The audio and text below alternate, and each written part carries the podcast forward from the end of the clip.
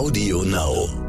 Also bei uns haben 80 Prozent Familie und sind auch schon ein bisschen älter. Für die ist es wirklich dramatisch. Also wir haben auch viele, die jetzt einfach den Job wechseln müssen. Stern nachgefragt. Ende Februar dieses Jahres war ich bei einem Konzert in der Hamburger Elbphilharmonie. Es gab Rachmaninow auf dem Klavier, dazu das NDR Elbphilharmonieorchester und für mich Sekt in der Pause. Damals wusste ich natürlich nicht, dass dieses Konzert das letzte sein würde, das ich in diesem Corona-Jahr besuchen konnte. Corona sei Dank. Seit Mitte März steht nun der Kulturbetrieb mehr oder weniger still. Im Sommer gab es ja ein kurzes Zeitfenster, wo wieder ein bisschen was ging. Zaghafte erste Versuche für Theateraufführungen mit Hygienekonzept und ein paar Konzerte mit geringer Zuschauerzahl. Aber auch dieses kurze Vergnügen hat sich angesichts der hohen Infektionszahlen längst erledigt. Die heutige Folge von Stern nachgefragt widmet sich all jenen, die durch den Ausfall von Konzerten und Kulturveranstaltungen vor dem wirtschaftlichen Ruin stehen. Und ich spreche hier gar nicht von den Künstlern. Ich spreche von denen, deren Aufgabe es ist, im Hintergrund dafür zu sorgen, dass alles läuft. Beim Stern nennen wir sie die Backstage-Helden. Mein Name ist Stefanie Helge. Ich bin Blattmacherin beim Stern. Und auch mir geht es so, dass ich bei dem ganzen Corona-Irrsinn der letzten Monate immer zuerst an die Künstler gedacht habe, die jetzt nicht auftreten können. Nicht aber an Beleuchter, Make-up-Experten, Tontechniker und Bühnenarbeiter. Also all jene, die den ganzen Zauber erst möglich machen. Wie es diesen Menschen, unseren Backstage-Helden gerade geht, wie also ihre Situation ist, darüber spreche ich gleich mit Patrick Bure. Patrick Bure hat eine Firma namens United Network Development. Das ist eine Firma, die sich um die Organisation, die Logistik und Produktion von Messen, Events und Konzerten kümmert. Also all jenen Ereignissen, die in diesem Jahr so gut wie gar nicht stattgefunden haben. Einer seiner Auftraggeber ist Udo Lindenberg. Für Udo ist Patrick Bure als erster Produktionsleiter normalerweise dafür verantwortlich, dass bei der Tour und den Konzerten des Künstlers alles läuft. In diesem Jahr lief aber alles anders. Bevor Patrick Bure uns gleich einen Einblick in das Leben der Backstage-Helden gibt, wollte ich Ihnen schon mal ankündigen, dass wir uns beim Stern eine große Aktion überlegt haben, mit der wir den Scheinwerfer auf alle jene unsichtbaren Helfer lenken wollen, die Corona-bedingt jetzt häufig durchs Raster fallen. Und dafür brauchen wir Ihre Hilfe. Aber wir geben Ihnen auch was zurück. Kleiner Spoiler.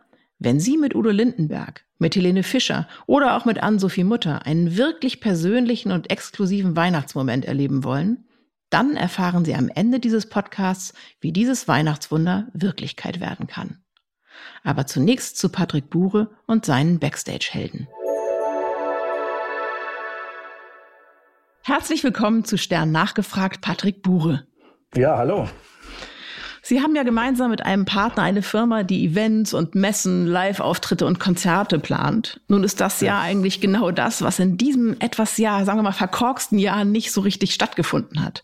Das wenn, ist korrekt, ja. Ja, wenn Sie dem Jahr 2020 eine Kurzbeschreibung verpassen müssten, wie wird Ihnen die klingen? Dramatisch. Äh, also wirklich dramatisch, weil ähm, bei unserem Beruf, den wir gerade machen oder den wir hier machen, ist es ja eine riesen Herzblutgeschichte. Äh, das heißt, es ist nicht nur normale Arbeit, sondern da hängen in den großen Projekten wahnsinnig viel Herzblut und wahnsinnig viel Euphorie drin. Und ohne, ohne das zu arbeiten, also ohne das zu haben, ist es wirklich dramatisch. Ich vermute, normalerweise Ende des Jahres ballen sich sonst die Veranstaltungen. Wie sieht denn so ein Dezember in Ihrer Branche normalerweise aus?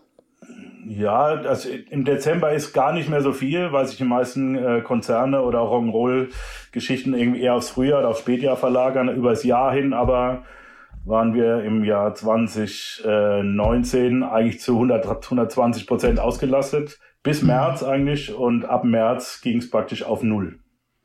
Das heißt, Sie haben tatsächlich dieses Jahr, kann man das sagen, so ungefähr 80 Prozent weniger Aufträge umsetzen können? Richtig, 80 bis 85 Prozent weniger tatsächlich, ja. Wann haben Sie äh, eigentlich gemerkt, dass Corona so ein größeres Problem für, für Ihre Firma und auch für die Branche darstellt? Ja, das ging alles relativ schnell dann. Also ich meine, wir sind eigentlich auf den Kopf gefallen, das konnten wir uns relativ schnell ausdenken. Weil es geht ja leider nicht nur darum, dass sich die Leute anstecken können, und, ähm, sondern das, ist, das Problem ist ja auch, dass wir nur dann Gäste haben, wenn die sich auch wohlfühlen mhm. und sicher fühlen. Und das heißt, es, es geht gar nicht so groß um die Regularien, sondern ähm, wenn wir Gäste haben oder die ein Ticket kaufen sollen für ein Konzert, dann müssen die sich sicher fühlen. Und davon sind wir, glaube ich, noch weit, weit entfernt. Mhm. Haben Sie im Sommer wieder nach dem, also nach dem quasi erstmal alles verboten war, ging ja im Sommer wieder so ein bisschen was. Ähm, wie war das für Sie und Ihre Branche? Also es war so ein kleiner Lichtblick. Äh, das Thema ist ja, dass wir auch Industrieveranstaltungen machen, also auch Kongresse und ähm, solche Hausmessen und Messen. Ja. Und wir auch gemerkt haben, dass äh, das Thema Hygiene, Hygienekonzepte, was wir auch in der zweiten Firma hier bei uns im Haus betreuen, eigentlich das Monsterprojekt in dem Falle ist und dann die Umsetzung eher kleiner. Witzigerweise haben wir auch gemerkt, wir haben zwei Produktionen durchgeführt im Sommer, ähm, einmal für einen Küchenbauer eine Hausmesse gemacht, war dann für den Kunden die Veranstaltung besser wie die normale Hausmesse, die sie ein Jahr davor gemacht haben. Ach, weil, interessant, weil die sich umgestellt haben auf was Neues. Sich, genau, die haben vorher probiert, es digital zu machen. Und äh, das war ein Reinfall, weil die Leute wollen einfach die Sachen anfassen, die sie kaufen. Mhm. Und äh, dann haben sie einfach reduziert, äh, diese 12.000 Gäste normalerweise auf 3.000 Gäste reduziert, so dass nur die wichtigsten Einkäufer, die wirklich Entscheidungen treffen könnten, auf die Messe gekommen sind mhm. und die dann viel mehr Zeit hatten, den Kunden mit dem Kunden direkt äh, zu arbeiten und Sachen durchzugehen, so dass am Schluss die Veranstaltung mehr Output gebracht hat wie die 12.000 Leute, die sie im Jahr vorher hatten. Gerade beim Messen ist es ja auch oft so, dass man oft so viele Menschen da hat, dass so ein persönlicher Kontakt auch gar nicht mehr möglich ist zwischen den Ausstellern und den Besuchern. Und insofern kann ich mir gut vorstellen, dass wenn dann weniger Leute da sind, dass das ganze Erlebnis eigentlich intensiver wird und informativer für alle. Absolut. Und ich denke, dass es auch, da wird es in Zukunft auch hingehen, gerade im Messebereich wird es auf mehr Qualität wie auch Quantität ankommen. Weniger Menschen kein Hype mehr, dass irgendwelche Messeveranstalter unbedingt noch Schulklassen einladen, um ihre Besucherzahlen irgendwie hochzukriegen. Lieber sollen sie die Ticketpreise praktisch ums Doppelte erhöhen und dann nur die Fachbesucher reinlassen und dann wird es wahrscheinlich für alle unterm Strich besser sein. Was ich mir schwierig vorstelle, ist, da Sie ja auch im Kulturbereich unterwegs sind. Für den Kulturbereich ist das ja, glaube ich, nicht so einfach. Sie machen unter anderem ja auch die Produktionsleitung, das Tourmanagement für die Auftritte von Udo Lindenberg. Ne? Was äh, gehört dann normalerweise zu Ihren Aufgaben? Also nicht in einem Corona-Jahr.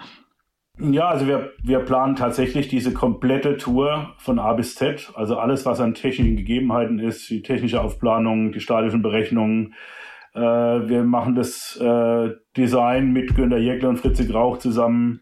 Im Prinzip planen wir alles von A bis Z für diese ganze Tour, stellen diese ganze Crew zusammen. Das sind am Schluss dann mehr wie 450 Leute, die da beteiligt sind. Und auch in diesem Frühjahr war das ja so, dass wir im März praktisch 99 Prozent vorgeplant im Prinzip mit dieser Tour fast hätten starten können. Oh und dann alles abgesagt haben innerhalb kürzester Zeit.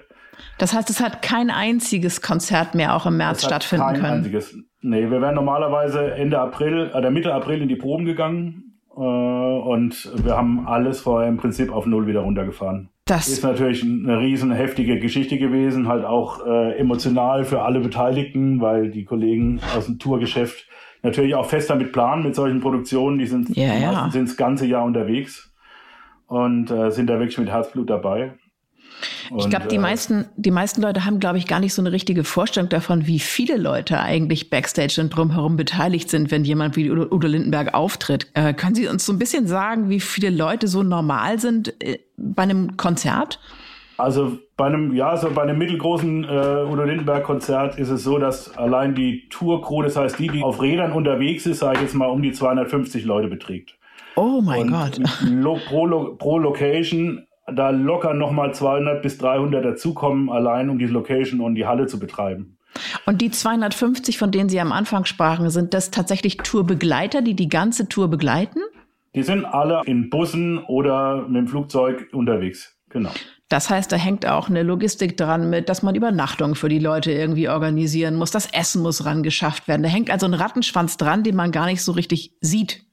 Absolut. Es sind es allein sechs Nightliner, die mit jeweils 18 Leuten belegt sind. Es sind 21 Trucks, äh, die fahren. Es sind ein Haufen Shuttlefahrzeuge, Einzelfahrzeuge, die nochmal fahren. Mindestens zwei bis drei Hotels meistens, die gebucht werden. Äh, also da hängt eine ganze Menge dran. Klar, Catering, alle Zulieferer. Ich meine, 250 Leute müssen dort verpflegt werden in der Zeit, äh, die man in der Location ist. Da ist, oh. hängt schon eine ganze Menge hinten dran. Und die ganze Organisation läuft normalerweise dann über Sie und Ihre Firma? Genau. Ist das eine wechselnde Truppe? Also sind das, äh, gibt es so einen festen Stamm an Leuten, der dann immer dabei ist oder wechselt das sozusagen von Stadt zu Stadt und von Tour zu Tour? Nee, das, also wir haben schon einen ziemlich festen Stamm. Also das ist schon eine eingeschworene Crew, die da dabei ist, wirklich handverlesen. Mhm. Äh, die auch viele auch sehr, sehr lange für Udo Lindenberg schon arbeiten. Oh, ja. Und äh, wollen da auch dabei bleiben. Das, äh, der, der Künstler ist natürlich auch eine Herzblutsache. Ähm, es ist, ist, sehr nah an der Crew, die Kontakte sind sehr nah, es macht sehr viel Spaß und das ist, ist schon eine Familie, die da irgendwie zusammengekommen ist. Von Artist-Seite genauso aus wie jetzt von Crew-Seite aus. Das heißt also, dass die Leute, die dann in dem Team arbeiten, die sind nicht nur mit Herzblut bei ihrer Arbeit, sondern die sind auch mit, mit, mit dem Herzen, mit dem Künstler verbunden? Ja, absolut. Bei Lindenberg ist es tatsächlich so, ja.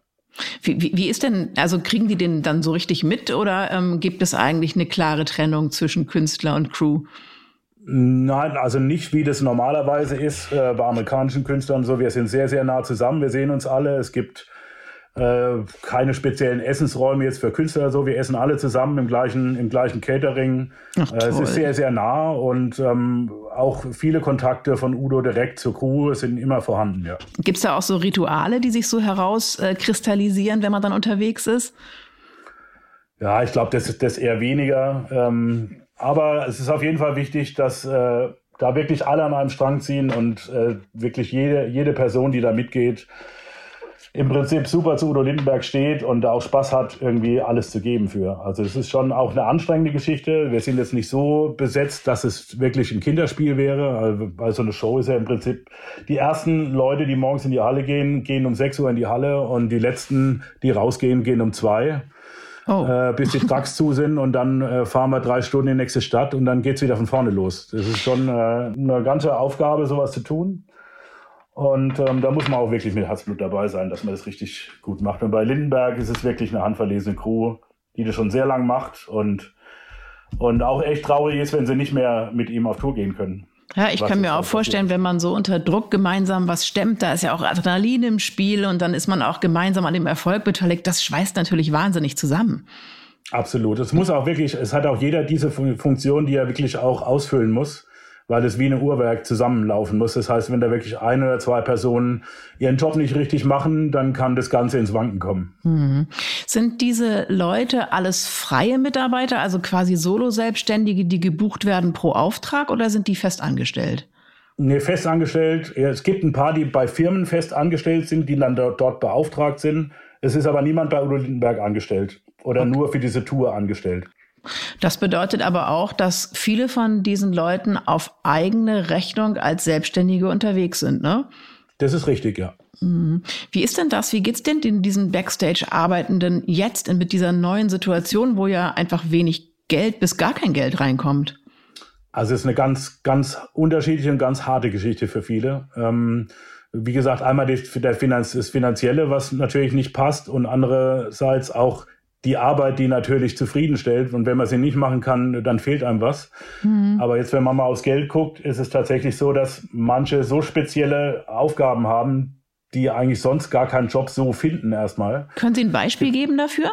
Ja, der Markus Fumino zum Beispiel, unser Stage Manager, der macht das wirklich seit, seit 35 Jahren, äh, ist er einer der besten äh, auf dem Markt. Seine Spezialaufgabe ist im Prinzip das ganze Load-in, Load-out zu machen. Das heißt, der erste Trag kommt an, alles, was von Material verteilt wird, zu jeder Zeit am Tag wird praktisch äh, ähm, von ihm gemanagt. Während der Show hat er theoretisch frei und müsste dann direkt nach der Show geht alles wieder rückwärts. Und okay, also so der sorgt dafür, dass alles Techniker. raus und wieder reinkommt in die Lastwagen auf die richtige Art und Weise. Genau, jede Kiste an die richtige Position zur richtigen Zeit. Und wir haben ja in jeder Halle nochmal ungefähr 80 bis 90 Helfer, die lokal gestellt werden, die uns unterstützen. Mhm. Und die muss er im Prinzip dann auch koordinieren, dass die zu jedem, zu jeder Fachabteilung dann auch zugeteilt werden und dementsprechend dann äh, für eine gewisse Zeit in dieser Fachabteilung bleiben, beim Licht, beim Ton, wo auch immer, und äh, danach wieder einen anderen Job machen. Ich stelle mir vor, dass wenn man mit sowas zum Arbeitsamt zum Beispiel geht, dass die gar nicht so richtig wissen, wo sie einen einordnen sollen, weil das gar kein richtiger, naja, so ein definierter Beruf ist, sondern einer, der sich aus dem Tun ergibt. Absolut, genau. Im Prinzip wäre es auch Chef eines Logistikzentrums, Aber natürlich arbeiten wir da mit ganz anderem Material und kann man das auch nicht vergleichen. Mhm. Deswegen ist, ist er zum Beispiel tatsächlich in der Zeit so richtig arbeitslos geworden und ähm, muss jetzt von seinem Ersparten leben. Ne? Und das Problem ist, dass viele, viele, viele ihre ganzen Rücklagen, die sie in den letzten 20 Jahren irgendwie zurückgelegt haben, äh, jetzt natürlich aufbrauchen und dann, wenn es so weitergeht, ab Mitte nächsten Jahres komplett ohne Rücklagen mit dem Rücken an der Wand stehen. Oh mein Gott. Und natürlich ist es ja nicht ein Job, den man nicht ohne Familie macht. Also bei uns haben 80 Prozent Familie. Okay. Und sind auch schon ein bisschen älter. Mhm. Und für die ist es wirklich dramatisch. Also wir haben auch viele, die äh, jetzt einfach den Job wechseln müssen. Also mhm. der beste Rigger, äh, ähm, den wir dabei haben, der Tommy Lang, wirklich eine Koryphäe des Riggings, also alles, was, was ist Rigging? Hängt. Ich weiß nicht, was das ist. also alles, was man oben an der Decke hängt in, in so einer Halle, wo das Licht dran ah. hängt, der Ton und die ganzen Traversen und alles bewegte okay. ähm, Teile, da gibt es einen Headrigger und der bestimmt, wie das auszusehen hat, wie es befestigt wird an der Decke. Mhm. Also eine ganz wichtige Aufgabe wovon es auch nicht so richtig viel richtig Gute gibt in Deutschland. Ja. Und äh, der ist jetzt Dachdecker geworden erstmal. Ja. Oh, okay. Ich meine, da ist er fast noch gut dran, wenn das geht, aber es ist natürlich nicht der Job, den man mit dem Herzen macht, sondern dann nur einer, der Geld bringt, ne? Absolut. Absolut. Und natürlich auch nicht das Geld, was, was man, sage ich jetzt mal, vorher in seiner normalen Planung hatte. Aber es hilft einem über die Runden. Gab es denn für äh, solche Arbeiter, die so Bühnenarbeit machen, gar keine Corona-Hilfen? Ja, also es gab tatsächlich irgendwann eine, es gab ja diese Soforthilfe, ja. Ähm, glaube ich, von 9000 Euro äh, für, für Selbstständige oder für Firmen, die nicht arbeiten konnten. Ja, aber da musste man ja Ausgaben quasi haben. Man musste so feste Betriebsausgaben haben. Und wenn ich irgendwie zum Beispiel Rigger bin oder so, dann habe ich ja keine festen Betriebsausgaben. Ne? Und dann kriege ich auch die, die 9000 Euro nicht. Ja, die meisten haben das gar nicht beantragt, weil es mhm. einfach, äh, das hätten sie gleich auf ein Extrakonto legen können, weil sie es wahrscheinlich eh wieder zurückbezahlen müssen, weil die Bürokratie ja. da zu groß ist. Und wir im Veranstaltungsbereich das alles so speziell ist, dass auf uns eigentlich nichts zugeschnitten ist von diesen ganzen Corona- Hilfen. Äh, man muss sich dann, der Steuerberater muss sich dann tagelang damit auseinandersetzen, wie man sowas verbuchen könnte, dass das halt dann wirklich so passt, äh, dass man sowas beantragen kann. Ist Gibt's für jemand, gerade für Solo-Selbstständige, die jetzt nicht ein mega Steuerberaterbüro hinten dran haben, ist es wirklich schwierig. Es ist, ich stelle es mir auch schwierig vor, dass viele von diesen Berufen ja so im Unsichtbaren stattfinden. Ja, also man, man nimmt immer so wahr, okay, die Künstler können nicht auftreten, das ist ja, man muss irgendwie den Künstlern helfen. Aber das sind ja so die Leute in der zweiten Reihe, die man jetzt gar nicht so wahrnimmt. Fühlen sich viele von diesen Leuten auch ein bisschen vergessen? Das war zwischendurch tatsächlich so. Äh, inzwischen hat sich jetzt ja durch dieses Alarmstufe Rot, was es da gab, hat sich das ein bisschen geändert, dass man mal wir haben ja keine, keine, ähm, keine Lobby gehabt, sage ich jetzt mal vorher. Mhm. Irgendwann, als dann unsere Verbände sich mal ein bisschen zusammengetan haben und mal gezählt haben, dass wir doch weit über eine Million sind ähm, und ja. doch mehr wie die Automobilindustrie, äh, hat sich dann doch mal irgendwas gerührt äh, und es wurde überhaupt mal wahrgenommen. Ähm, Was wurde denn konkret gemacht? Ja, also es sollten ja äh, äh, spezielle Hilfen kommen. Die wurden ja dann zusammengelegt, sage ich mal, in der Novemberhilfe äh, mit der Gastronomie, weil die ja praktisch wieder auch zu 100 Prozent auf Null gefahren worden ist. Ja. Wobei jetzt wieder ein bisschen vergessen worden ist, wie man so eine Hilfe denn, äh, die, wie man da rankommt. Äh, es ist genau wieder das Reglement, ist jetzt für ein Restaurant total einfach. Aber für ein, für ein Planungsbüro wie wir zum Beispiel, die jetzt zwar letztes Jahr im November wahnsinnig viele Rechnungen geschrieben hat, aber die Leistungszahlräume über, den, ja, über, die, über, die, letzten sechs oder sieben Monate verteilt sind, müssen wir praktisch jede einzelne Rechnung zerlegen, äh, wann wir welche Arbeiten wie geleistet haben mhm. und da was selber ausrechnen, was wir dann einreichen können, um eine Hilfe zu beantragen. Mhm. Es ist ja auch äh, sicher nicht nur die finanzielle Seite, ähm, sondern auch eben so ein bisschen der Verlust von Identität für viele. Ne? Haben Sie das Gefühl, dass da jetzt was auseinanderbricht, was sich vielleicht auch gar nicht mehr so richtig reparieren lässt? Ja, es ist, ist ein bisschen, also ich habe auf jeden, auf jeden Fall das Gefühl, dass es äh, passiert und es wird auch, ich weiß nicht wie viel, aber bestimmt ein Viertel oder, oder ein Drittel der Koryphäen, die wir haben in diesem Beruf, äh, wahrscheinlich nicht mehr zurückkommen. Weil die in anderen Berufe reingewechselt sind? Ja, ich denke schon. Also es gibt, nehmen wir mal an, äh, jemand wird Lokführer. Ja, ich will jetzt nicht sagen, ich weiß, dass eine Person bei uns aus der Crew das machen wollte oder würde. Mhm. Dann muss man sich halt so fünf Jahre festlegen. Ja? Und dann wird man Lokführer oh, und dann ist man halt die nächsten fünf Jahre Lokführer. Klar, mhm. man kann seine Familie ernähren, Aber man ist eigentlich aus seinem Herzblut, Herzblutberuf ist man natürlich raus und äh, muss was anderes machen. Mhm. Schwer zu überschauen, wie viel da wirklich übrig bleibt. Also was, wenn es wieder geht, wird die Euphorie wird sehr groß sein, äh, wieder was zu tun, auf jeden Fall. Mhm. Was glauben Sie denn, wie sich die Veranstaltungsbranche dadurch verändern wird? Ja, wie gesagt, in dem, im Messebereich äh, denke ich, dass es zu höherer Qualität kommt und weniger Quantität. Das wage ich jetzt schon äh, so zu erörtern aus den verschiedenen äh, Messen, die wir jetzt zum Teil schon gemacht haben wieder und aus dem Feedback, was wir von den, von den ganzen Ausstellern bekommen haben. Ich denke nicht, dass sich virtuell auf jeden Fall durchsetzen wird, weil die Leute Nee, man will das ja erleben. Ne? Ja. Und äh, sie können nicht fühlen, sie können nicht riechen, ähm, sie können sich nicht motivieren. Mm. Das ist bestimmt eine gute Überbrückung jetzt gewesen mit dem Digital. Ich glaube aber nicht, dass sich das durchsetzen mm. wird. Und sobald es wieder geht, werden sich die Leute auf Live stürzen. Haben Sie Rückmeldung von, von Künstlerseite, also wie die Künstler das wahrnehmen? Also für die ist es genauso eine ganz schwierige Geschichte. Klar haben die, der ein oder andere Künstler hat bestimmt genug verdient vorher, dass er jetzt irgendwie gut über die Runden kommt. Das ja. Problem ist aber nicht nur das Geld, sondern halt, wie gesagt, was man halt, sie können keine Musik mehr machen. Das ist, das ist wie für uns, wenn wir so Sachen nicht mehr planen können, können die halt keine Musik mehr machen, außer online. Und viele Künstler in Deutschland sagen halt genauso, das wollen sie jetzt gerade vorantreiben, diese Online-Konzerte weil Billy Irish das jetzt gemacht hat und das natürlich gut geklappt hat für alle, heißt das noch lange nicht, dass es für deutsche Künstler äh, gut funktioniert. Ja, ähm, ja da ist auch ist immer dieses, dieses Herzblut, von dem Sie anfangs sprachen. Ja, das lässt sich eben einfach nicht vor einem Computerbildschirm erstellen. Man Nein. braucht ja auch das Publikum und, und, und die Interaktion. Ne? Ja, auch gerade der Künstler braucht es, um wirklich sein volles Potenzial auszuschütten. Mhm. Also gerade bei unserem Künstler ist es, wenn der braucht Publikum vor sich, mit dem er agieren kann irgendwie. Ja. Äh, sonst macht ihm das auch keinen Spaß, glaube ich. Ja. Was würden Sie sich vom Staat wünschen? Haben Sie das Gefühl, dass der Kulturbetrieb und alles, was da dranhängt, genug gewürdigt wird? Ja, ich meine, die haben viel zu tun im Moment. Ne? Das ist ja immer so eine Sache irgendwie. Also ja, ich würde gerne, dass sie es besser verstehen, was wir tun, dass sie besser darauf eingehen können. Weil ich sage jetzt mal, wir haben jetzt sind wir so wirklich das Schlusslicht im Moment, ne? Von, ja. dem Ganzen. Also ich meine, Gastronomie konnte zwischendurch mal wieder aufmachen. Ein kleines Theater konnte auch mal wieder aufmachen, aber große Live-Geschichten. Und da hängen ja auch viele ähm, Promoter dran und äh, wirklich auch viel Musikindustrie. Äh, die, wir sind ja tatsächlich fast auf Null runtergefahren für jetzt sieben Monate und es werden bestimmt noch weitere mhm. sechs Monate mhm. sein das ist, ist schon eine ganz schön krasse Geschichte. Wo Sie gerade sagen, das geht bestimmt noch weitere sechs Monate. Was erwarten Sie persönlich von 2021? Also vom Gefühl her, so jetzt mal ins Blaue, weil keiner weiß ja, was passiert, ähm, werden wir bestimmt einige Industrieproduktionen machen im kleineren Stil mit guten Hygieneschutzkonzepten. Mhm. Was Aber, ist ein gutes Hygieneschutzkonzept in dem Zusammenhang? Ja, also so, das genau das, was ich vorhin sagte, dass der Gast sich sicher fühlt. Nicht, ja. dass das Amt äh, sich gut fühlt, sondern dass der Gast, der auf diese Produktion, auf diese Veranstaltung kommt, tatsächlich sich sicher fühlt während der ganzen Veranstaltungszeit und dementsprechend dann auch den Input aufnehmen kann, den er da bekommt. Mhm. Und auch dann wieder nach Hause geht und sagt, das war eine gute Veranstaltung, hier habe ich mich sicher gefühlt. Mhm. Dann ist es für mich ein wirklich gutes Hygieneschutzkonzept. Glauben Sie, also was glauben Sie, ist das, was die Backstage-Arbeiter jetzt im Moment am meisten brauchen?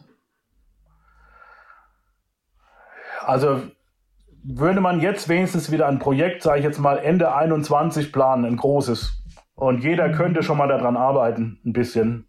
Also ich glaube, einfach zurück in ihren Beruf zu kommen. Das, das wäre, mhm. auch wenn es nur wenige Tage sind pro Monat, wäre, glaube ich, das Allerwichtigste. Also eine Aussicht, eine Hoffnung, wo man hinarbeiten ja, kann absolut. und sich auch darauf freuen kann, ne? Genau. Also man kann Nebenjobs und andere Jobs irgendwie annehmen. Aber die Hoffnung, genau, der Licht, der Licht am Ende des Tunnels, wie es immer so schön heißt, das wäre, glaube ich, das Wichtigste. Ich glaube, dass die Leute das, auch im Kopf dabei bleiben bei dem Ganzen. Ja, ich glaube, das geht uns allen so. Ne? Also das geht, gilt ja nicht nur für den Kulturbetrieb, sondern wir alle haben ja im Moment so das Gefühl, dass es sich so furchtbar lang zieht und es so gar kein Licht am Ende gibt. Aber wenn ich mir vorstelle, dass ich nicht mal in meinem Beruf arbeiten kann, dann hat das Ganze ja noch eine größere Dringlichkeit. Absolut. Absolut. Und äh, also ich sehe, bei, bei große Live-Veranstaltungen sehe ich äh, allerfrühestens irgendwie äh, im September vielleicht eine Idee für kleinere Tausender-Konzerte. Aber viel mehr wird es nicht geben, glaube ich. Gibt es irgendwelche äh, neuen Konzepte oder Ideen, die Sie mit Ihrer Firma jetzt angehen werden? Ganz einfach, weil man sich was Neues überlegen muss? Ja, wir haben uns tatsächlich mit zwei anderen befreundeten Unternehmen zusammengetan und haben äh, eine Location entwickelt, in der man unter äh, Corona-Zeiten tatsächlich äh, Events machen kann, irgendwie bis zu 700 Personen. Ja, das ist im Prinzip ein Kolosseum aus einem speziellen Container gebaut, ähm, wo im Prinzip immer sechs Personen hinter einer Scheibe, die man hochklappen kann, in eine Arena reingucken, mhm. die man temporär aufbauen kann, egal wo auf der Welt. Also wie so kleine und, Schuhkartons, in denen alle genau, sitzen, immer zu sechs sozusagen. Genau, so ein Stoppschild, großes äh, Schuhkartonwerk, äh, vier, fünf Stockwerke hoch, wo man im Prinzip mit dem Dach oben drauf, auch wo man riggen kann, äh, mit speziellen Filteranlagen drin und wo man im Prinzip große Dinnershows oder auch Rock'n'Roll-Konzerte oder halt Cirque du Soleil äh, ohne weiteres spielen könnte. Ah, das heißt, das, das existiert aber bislang nur auf dem Papier als Idee, oder? Genau, es ist fertig, ist komplett fertig geplant, auch Bauvorschriftenmäßig fertig geplant. Ähm, und wir haben es jetzt im Marketing. Das geht, das ging jetzt raus in den letzten Wochen äh, an die ganze Welt und wir sind da in Gesprächen. Und irgendeiner muss halt sein Geld in die Hand nehmen und muss es mal äh, die, die erste Version mal bauen oder kaufen und dann äh, könnten auch die Veranstalter sich da reinbuchen wieder. Ne? Für die wäre das natürlich super. Ähm, also es wär, müsste halt eine große, großes Unternehmen ihr Marketingbudget dafür aufmachen, um, sag ich mal, mhm einmal so ein Ding hinzustellen. Und Aber die Idee ist ganz geil, finde ich. Also ich stelle es mir irgendwie total lustig vor. Auch es könnte auch sein, dass man als Zuschauer das irgendwie, irgendwie gut findet, weil es was Neues ist. Ein völlig neues Erlebnis. Mhm. Es ist völlig abgefahren, weil man kann theoretisch auch dreidimensionale Shows machen, also Bühnen in verschiedenen Ebenen, ah, ja, die man von allen Seiten sieht. Und also man kann da völlig abgefahrene Sachen mitmachen. Das wird auch weit über Corona hinaus natürlich funktionieren. Mhm. Und äh, ich kann auch diese Boxen, die Zwischenwände überall rausnehmen und dann habe ich große, große Logen ist im Prinzip wie im Stadion, das nur aus Logen besteht, sage ich jetzt mal. Wahnsinn. Herr Bure, ich ist danke Ihnen. Ich danke Ihnen sehr herzlich. Ich finde, das ist eine total tolle Idee und ich finde es total super, dass neue Konzepte jetzt auch erdacht werden, weil man ja auch nicht die ganze Zeit frustriert in der Ecke sitzen kann, sage ich ja, mal. Man braucht ja neue hier, Ideen. Genau, dass intern auch meine Kollegen, meine Jungs hier mit den Mitarbeitern und drumherum einfach die Köpfe rauchen lassen, damit mhm. sie einfach nicht so arg stagnieren irgendwie, weil es muss mhm. einfach im Kopf ein bisschen was passieren. Also nur drauf warten ist wirklich sowas von, äh, von träge irgendwie und bringt einen überhaupt nicht weiter. Man muss halt jetzt Sachen in die Hand nehmen, die vielleicht nicht im ersten Moment Geld verdienen, die aber wirklich äh, Spaß Zukunftsfähig machen zu sind, ne? Genau, mhm. ja. Herr Buri, ich danke Ihnen ganz, ganz herzlich, dass Sie mit mir gesprochen haben. Mir hat sehr viel Spaß gemacht. Besten Dank. Corona hat viele Menschen finanziell hart getroffen. Wie viele es im Künstlerbereich tatsächlich betrifft, hatten wir vielleicht gar nicht so auf dem Zettel. Vor allem deshalb nicht, weil sie ihre Arbeit vorwiegend im Verborgenen tun. Darum freue ich mich, dass wir uns beim Stern die Aktion Backstage-Helden ausgedacht haben. Was die Backstage-Helden jetzt am allermeisten brauchen, ist ganz klar. Geld. Geld, das ein bisschen helfen soll, die Durststrecke zu überwinden. Und dafür brauchen wir Sie. Wir freuen uns über jeden Euro, den Sie an die Backstage-Helden spenden. Das können Sie tun unter www.stern.de slash Backstagehelden. Aber wir kommen nicht mit leeren Händen zu Ihnen. Es ist ja schließlich Weihnachten. Wir verlosen nämlich zusätzlich ganz persönliche Momente mit deutschen Künstlern. Und wenn ich sage persönlich, dann meine ich wirklich persönlich. Also nur Sie und der Künstler. Udo Lindenberg meldet sich bei Ihnen mit einem Videoanruf. Stefanie Kloss von Silbermond wird für sie singen, Helene Fischer plaudert mit ihnen, Tim Brönner kann auf seiner Trompete für sie spielen und Atze Schröder mixt mit ihnen einen ganz eigenen Weihnachtscocktail, wenn sie das denn möchten. Insgesamt machen 35 Künstler mit, die sich was für sie ausgedacht haben. Wie Sie einen besonderen Moment mit Ihrem Künstler gewinnen können und wo Sie für unsere Backstage-Helden Geld spenden können, erfahren Sie in der aktuellen Ausgabe des Stern. Den kriegen Sie wie immer am Kiosk oder im Supermarkt. Sie können sich aber auch online beteiligen auf www.stern.de slash backstagehelden. Ich würde mich freuen, wenn Sie mitmachen, denn darum geht's doch zu Weihnachten. Andere unterstützen, die Hilfe brauchen und besondere Geschenke auspacken. Seien Sie also dabei. Ihre Stefanie Helge. Stern nachgefragt. Dieser Podcast ist Teil der Initiative Zeit, die Dinge neu zu sehen. Audio Now.